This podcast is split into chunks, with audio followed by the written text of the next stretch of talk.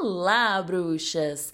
Nessa temporada já falamos sobre preconceito, orgulho, cultura, identidade. No episódio de hoje, conversei com o professor e doutor Durval Muniz de Albuquerque Júnior sobre a história e a invenção do Nordeste. Mas para fechar a temporada sobre nordestinidades, hoje eu inauguro também a Análise Pop, é um quadro em que eu analiso assuntos do momento com viés de pesquisadora, feminista e comunicóloga. E a primeira análise pop aqui no La Bruxas tinha que ser sobre a série Made que está há algum tempo na lista das mais vistas da Netflix. Se você me acompanha no Instagram, esse não é um quadro novo. Muito pelo contrário. É um quadro que eu criei há algum tempo e faz bastante sucesso por lá. Agora que eu tenho meu próprio podcast, eu perguntei às seguidoras se elas curtiriam por aqui e 97% disseram que sim. Antes de tudo, o que vocês precisam saber? É um teste. Não tá roteirizado, o formato é diferente do que eu uso lá no Insta. Então, pelo menos nesse primeiro vai funcionar assim. Eu vou postar no mesmo dia deste episódio, né, que é da temporada, com o tema nordestinidades, e vou postar separado o quadro de análise pop. Talvez mais para frente venha junto dos episódios. Não sei ainda, mas hoje vai ser assim. Então eu vou comentar sobre a série sem roteiro, usando as anotações que eu fiz enquanto eu assistia. E aí, se vocês curtirem, o quadro continua e a gente vai ajustando juntas. Então, me contem, vamos co-criar esse formato. Mandem DM lá no arroba labruxas, mandem os temas que vocês querem, compartilhem o episódio e se preparem, porque a próxima temporada vai ser sobre socialização feminina e eu já tenho algumas convidadas tão maravilhosas, confirmadas. Eu vou dar aqui só um spoiler. Teremos Bruna Tavares, Manuela Xavier, Júlia Conrad, Marcela McGowan, Letícia Muniz. Então daí vocês tirem que vai ser a temporada das temporadas. Eu mal posso esperar. Mas vamos começar com o episódio de hoje, que é o último da primeira temporada.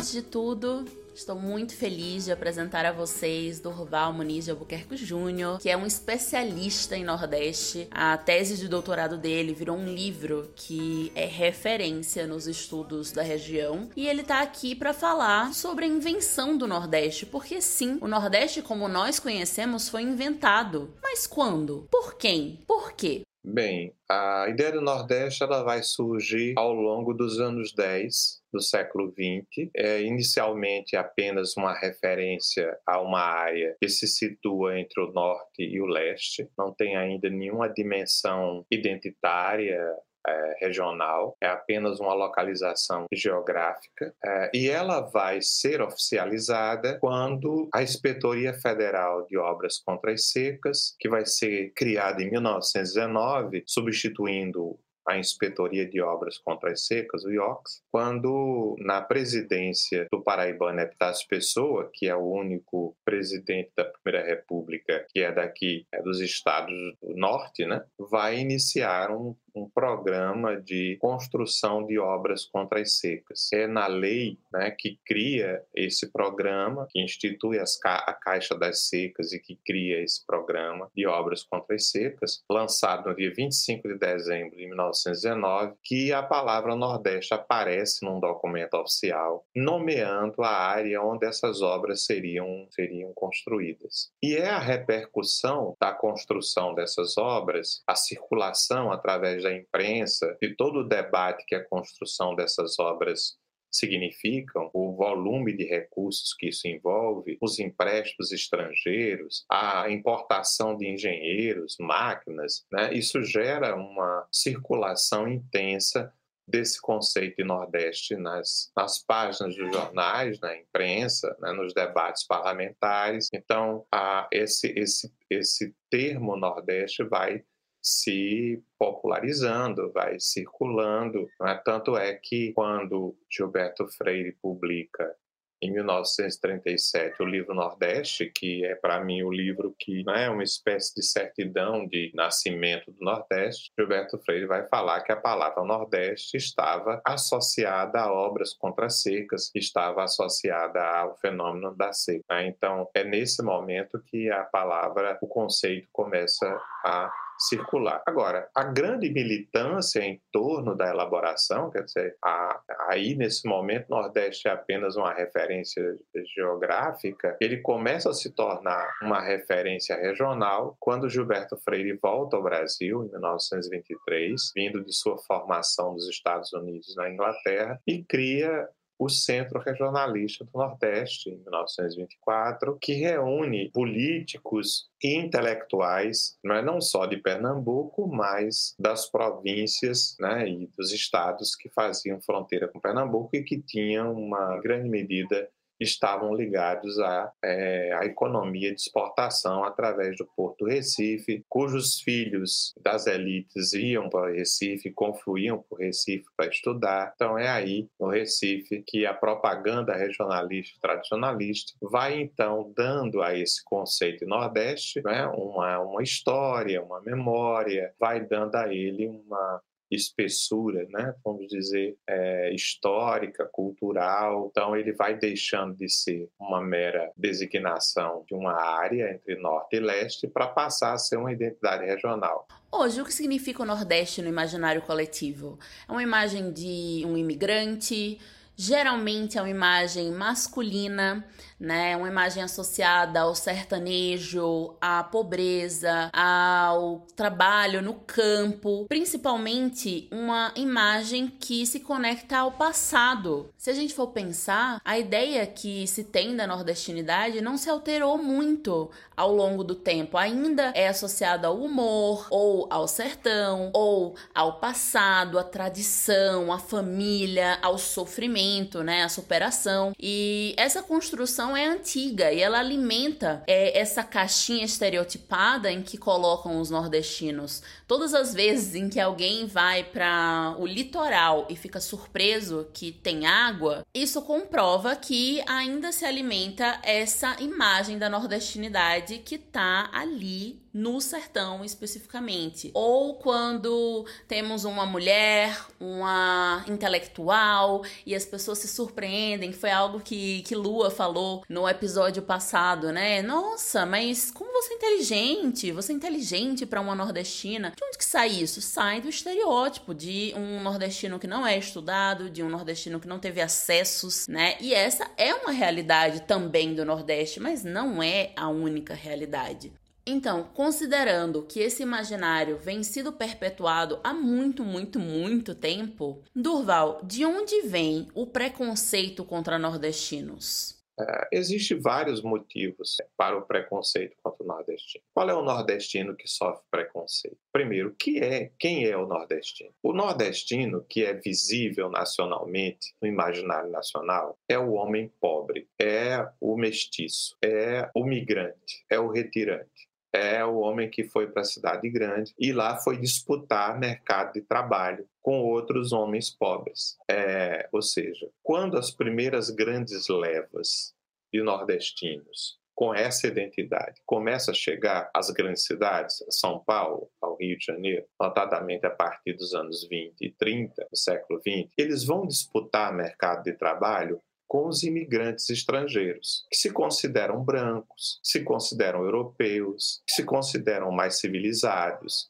inclusive mais politizados, não é? do que os nordestinos. Então, por exemplo, estereótipos como o do baiano e o do paraíba, eles vão surgir, inclusive, nessas disputas internas no interior das próprias classes populares. A classe trabalhadora disputa mercado de trabalho, disputa é, espaços para habitação, é, disputa inclusive mercados culturais e até matrimoniais. O, a, a maior parte dos migrantes nordestinos das primeiras levas são homens e que vão disputar as mulheres nas grandes cidades, gerando tensão, gerando competição. Há um, há um primeiro elemento que é esse da disputa no interior das próprias camadas populares, a, na própria classe trabalhadora, por espaços. Mas há um preconceito também das elites é, do sul do país, né, que tem um fundo racial,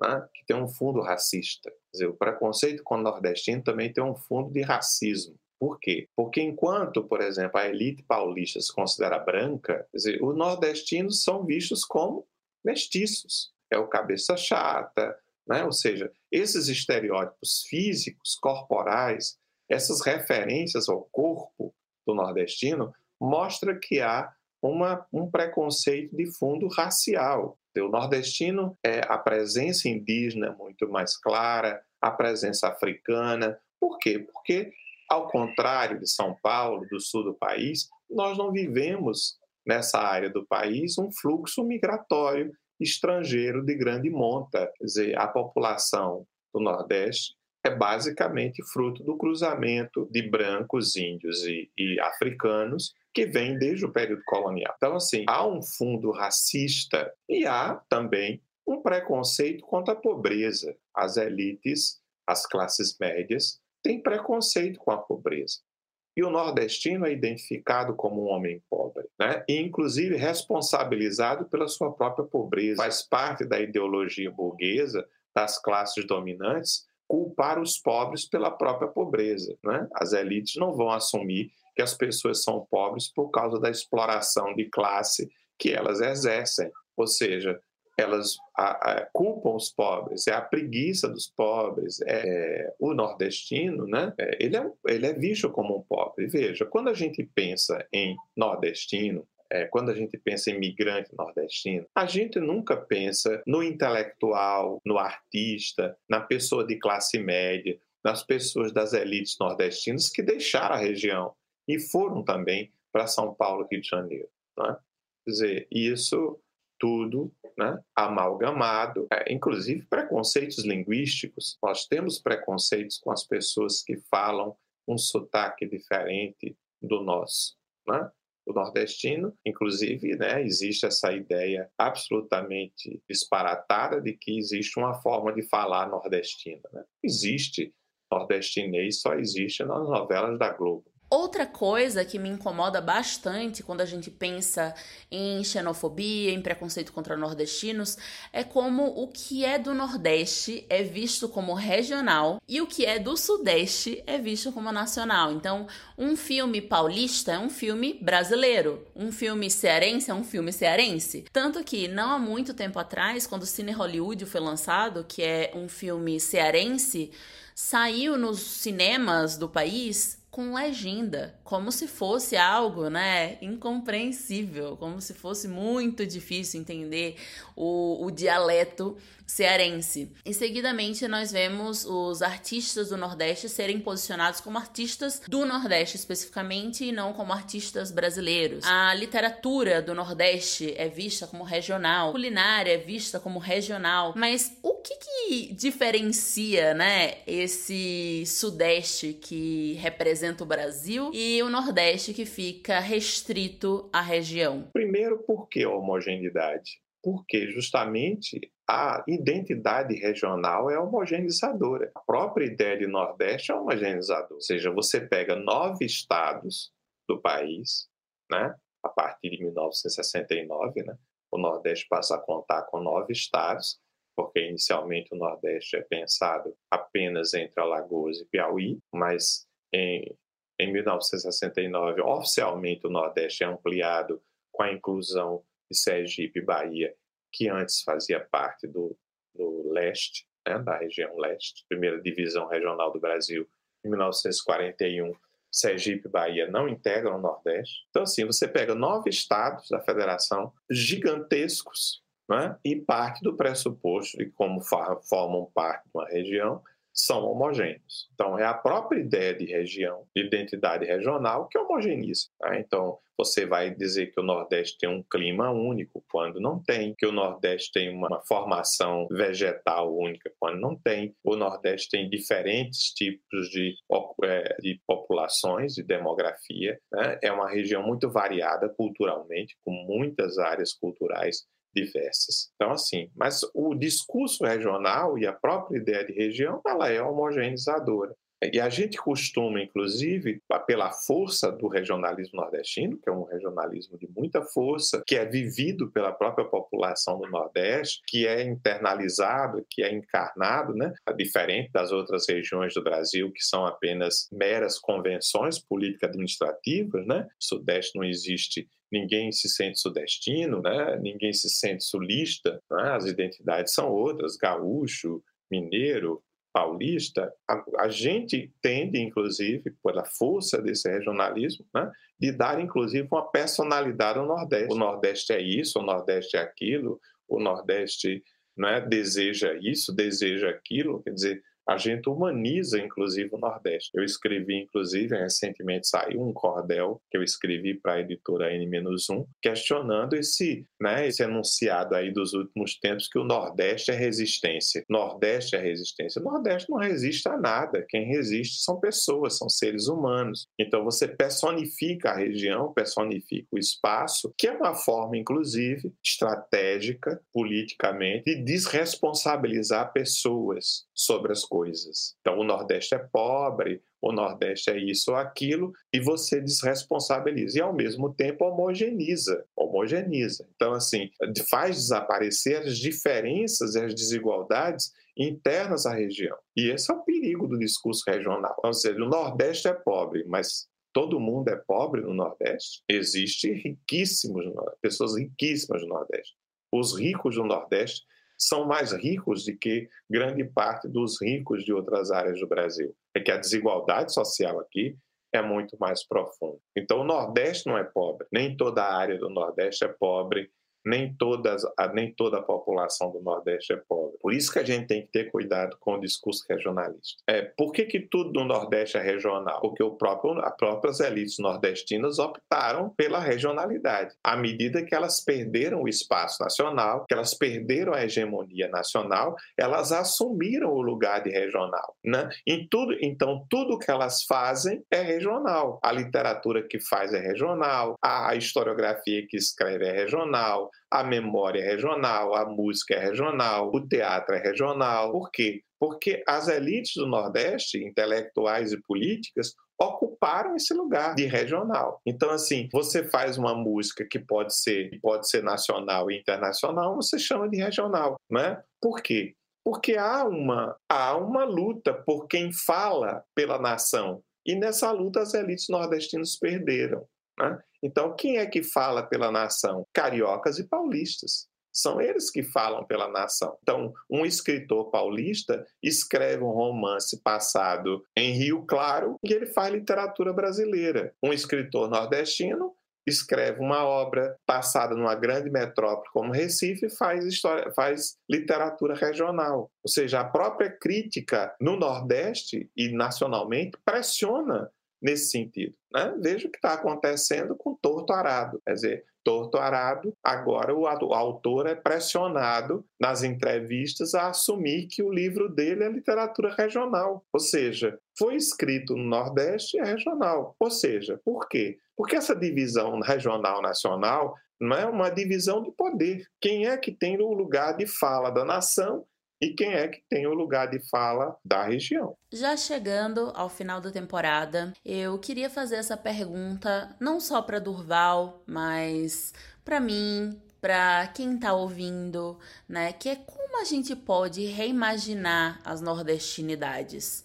Primeiro precisamos nos livrar do estereótipo de que somos um espaço retardatário, que somos um espaço não moderno, de que somos um espaço não urbano, metropolitano, com todos os problemas que existem né, no ser metropolitano, no ser, urbano, no ser urbano. Quer dizer, vencer essa ideia de que somos é, romper com o complexo de inferioridade que está vinculado ao regionalismo nordestino. É, essa necessidade que os nordestinos têm de ser legitimados por quem está fora daqui. Né? Então, assim, a música nordestina é boa quando faz sucesso nacional, quando alguém reconhece nacionalmente. Você precisa ser reconhecido por São Paulo e Rio para existir, para ter valor. Quer dizer, a gente precisa superar esse complexo de inferioridade que faz a gente se achar menor, subalterno, incapaz. Quer dizer, É preciso a gente superar essa ideia de que somos menores, de que, de que podemos menos, de que somos periféricos, de que somos é, uma espécie de, né, de periferia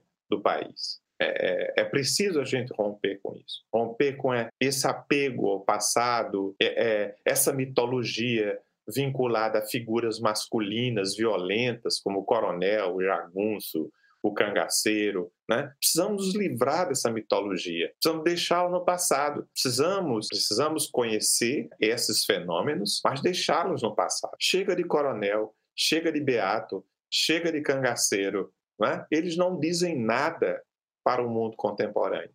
Eles não têm nada de positivo como modelos de masculinidade, de valores, de comportamento, de corporeidades para o mundo moderno, para a sociedade contemporânea. Chega né, de ficar apegado a essa mitologia. Vamos olhar para o que é o Nordeste contemporâneo, para o que é o sertão contemporâneo, a diversidade né, desse, desse é, vamos, inclusive, pensar o Nordeste no feminino. Cadê as mulheres no Nordeste? Que papel as mulheres tiveram historicamente na sociedade? Não, não a mulher masculinizada, a Marias Mouras da vida, a Luzia Homem, a, a, a Maria Bonita, mas as mulheres. As mulheres criaram seus filhos muitas vezes sozinhas porque o marido teve que migrar, trabalhando na roça. Não é mulheres que andavam quilômetros para abastecer de água a, a, a, casa, mulheres que têm saberes fundamentais como as parteiras, as mulheres urbanas, né?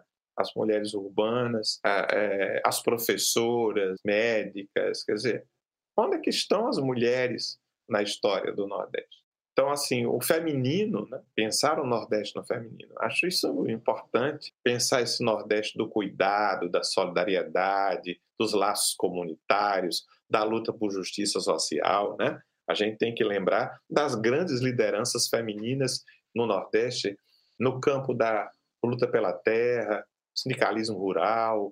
As mulheres estão, estiveram à frente na luta por educação, na luta nas cidades por esgoto, por calçamento, por saúde, por escola. Onde é que está essas mulheres que não aparecem nessa história masculina, violenta, de cabra macho, é, enfrentamento à faca, à bala. Vamos pensar num, num, num outro Nordeste. A produção cultural, artística, a mídia na região, a própria produção acadêmica, né? Tem que se voltar para esses outros Nordestes. Eles existem. Onde é que estão os homossexuais na história do Nordeste? Nunca, não teve homossexual no Nordeste? Quer dizer, quantos trabalhando né, em casa de família, né, nos trabalhos domésticos, trabalhando em cabarés, boates? Onde é que estão cabeleireiros, maquiadores, né, artistas? Né? Quer dizer, onde é que estão essas pessoas? na história do Nordeste. Algo de que eu sinto muita falta quando a gente imagina a nordestinidade é o feminino. São as mulheres. E não só as mulheres brabas, as mulheres fortes, as mulheres sertanejas, as que ficaram e lideraram as famílias enquanto os homens iam para São Paulo, por exemplo, mas as mulheres que criam, as mulheres que estão na ciência, né, que estão na academia, que produzem, que são artistas. As feminilidades, as feminilidades nordestinas que eu espero ter trazido algumas aqui nessa temporada, que eu espero ter feito vocês também imaginarem onde estão essas mulheres nordestinas, né? Porque as vozes delas não estão sendo amplificadas pela mídia, pelas grandes empresas. Onde que elas estão? Eu sei que elas estão produzindo coisas maravilhosas, né? Então, vamos indicar, vamos recomendar, compartilhar, amplificar vozes nordestinas e vozes de mulheres nordestinas, né? Inclusive, né, onde estão as mulheres no imaginário da região? Foi uma pergunta que eu fiz lá no primeiro episódio, conversando com Dani. Não tinha nada a ver, né, sobre isso. A gente estava falando sobre arte na lição de casa, nas coisas para vocês verem, ouvirem, lerem, e eu percebi ali como faltam as referências de, de mulheres na, na nordestinidade. E como uma, uma lição, uma finalização dessa temporada, é, eu quero fazer esse convite, né, pra gente ouvir, buscar, ler, indicar e falar sobre e com mulheres nordestinas na música, no cinema, na arte, na ciência, na literatura. Eu sei que elas existem. A gente precisa diversificar essas vozes e essas histórias sobre as nordestinidades. Se você gostou da temporada, por favor, compartilhe esse episódio, compartilhe os outros episódios, me marque lá no arroba labruxas. Vocês já sabem essa altura que eu tô amando a vida de podcaster, senão não teria lançado já o meu segundo podcast. Mas isso eu sinto falta, assim, essa troca com vocês. Então conversem comigo. Inclusive, estou pensando em talvez criar um grupo no Telegram pra gente conversar por lá, para vocês pitacarem por lá. Me contem sobre isso lá nas DMs. A seguir, vocês já podem ouvir a análise pop. Eu espero que vocês gostem. Um beijo, até a sexta.